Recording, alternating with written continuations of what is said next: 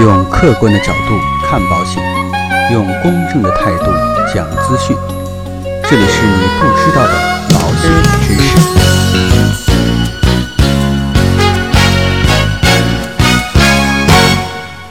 好，各位朋友，今天呢，我们又有时间在一起继续聊一聊。呃，现在呢，通过网购来购买保险保障的朋友啊，越来越多。那其实呢，我觉得任何的事物都有两面性。有些朋友呢就觉得网购的产品相对来讲性价比比较高，那这个相关的保险的责任啊也比较突出，比较简单。但是呢，呃，为了进行一个科普吧，为了让大家去了解更多的呃相关的一些知识，我还是跟大家进行一些相关的风险的一些提示，好让朋友们能够不管是通过网购啊，还是通过我们嗯线下购买的方式购买我们的保险，都能够比较安心。那其实线上投保啊，相对来讲呃比较的快捷，价格呢也比较优惠啊，并且呢我们的对比啊也相对来讲比较多一些。那逐渐被我们很多人所认可。当然，实际上网购保险啊，也存在着一些风险。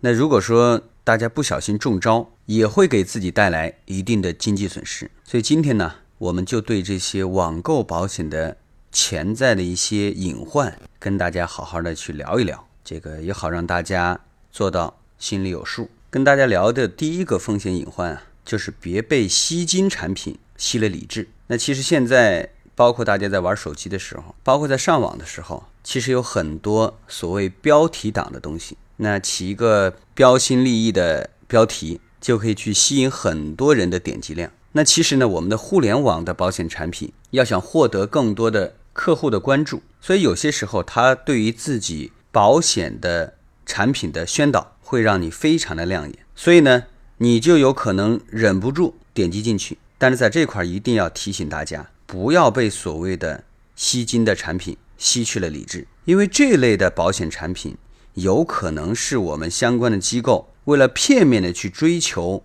关注度和销售量而推出的，存在的宣传内容可能不是足够的规范，那网页所承载的格式的条款内容也不一定一致，或者说是显示不全，并没有去说明一些相关的免责条款，呃，有可能涉嫌。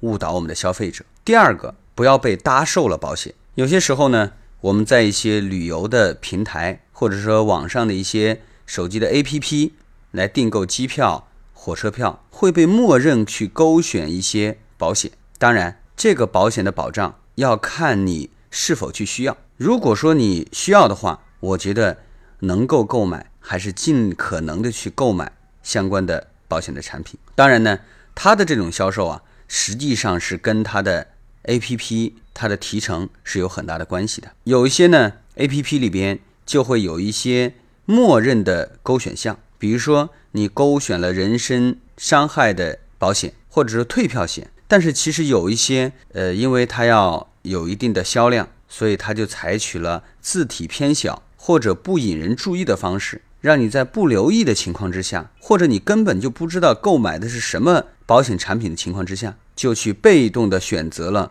购买的相关的产品，所以这种方式一般叫做搭售式。我们并不鼓励这样的一种保险的销售模式，因为呢，我觉得这是一种信息的不对等，你并没有让购买保险的客户真正去了解他所购买的产品，从而去做出决定。还有一类的保险啊。是高息产品，暗藏骗局。那有的消费者在网购保险的时候，往往会被高息的产品所诱惑。实际上呢，这类产品不少都是一些不法分子利用互联网平台虚构保险产品或者保险项目，或承诺高额回报来引诱消费者出资，或者用保险机构的名义去伪造保单，往往涉嫌非法集资，给我们的消费者。造成经济损失，所以面对上面的这几个风险，我们消费者应该怎么去做才能去规避这些风险呢？所以啊，大家先不要着急。一方面呢，针对于互联网保险存在的这些问题啊，我们保监的相关的部门会依法进行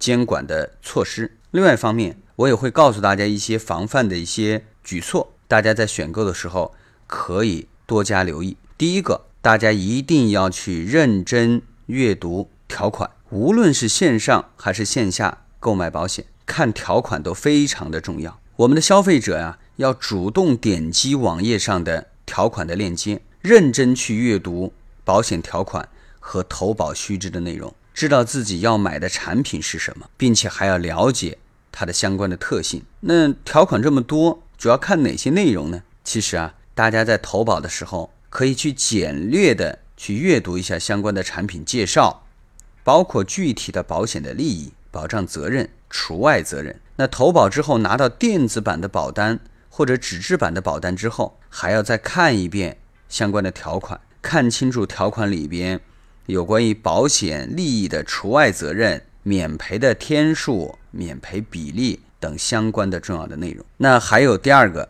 就是要拒绝套路，避免被搭售。面对互联网上的保险被搭售的套路，首先呢，作为消费者要有维权意识，要清晰的认识到。这类做法损害了自己的合法利益。在线平台默认勾选推荐的一些保险产品，通常并没有列明相关的承保主体或代理销售的主体，未被披露的保险条款等相关重要的信息。这其实啊，已经损害了消费者的知情权和自主选择的权利。所以，大家在订票的时候要关注勾选的项目，并在支付。相关的票款之前要认真去核对消费的账单，防止在不知情的情况之下勾选相关的保险的产品。第三呢，不要轻易去被高息所诱惑。那保险消费者啊，要评估自身的保险的需求，认清保险的主要功能是提供风险的保障。尽管部分的产品又具备投资的功能，但其实啊，仍然属于保险产品。以保障功能为主，所以我们的消费者不要去轻信保险产品的高息宣传，避免遭遇非法的集资的骗局。那以上呢，呃，跟大家去聊了有关于网络购买保险的相关的一些小知识，也希望大家在网上去选择相关保险的时候，能够清楚明白的知道自己买的是哪一类的保险，自己是不是需要。此类的保险还有没有一些不清楚、不明白的地方？那感谢大家收听今天的节目。那如果说您喜欢我们的节目，请您点击我们的订阅按钮来订阅本期节目。今天的节目到此结束，感谢您的耐心收听。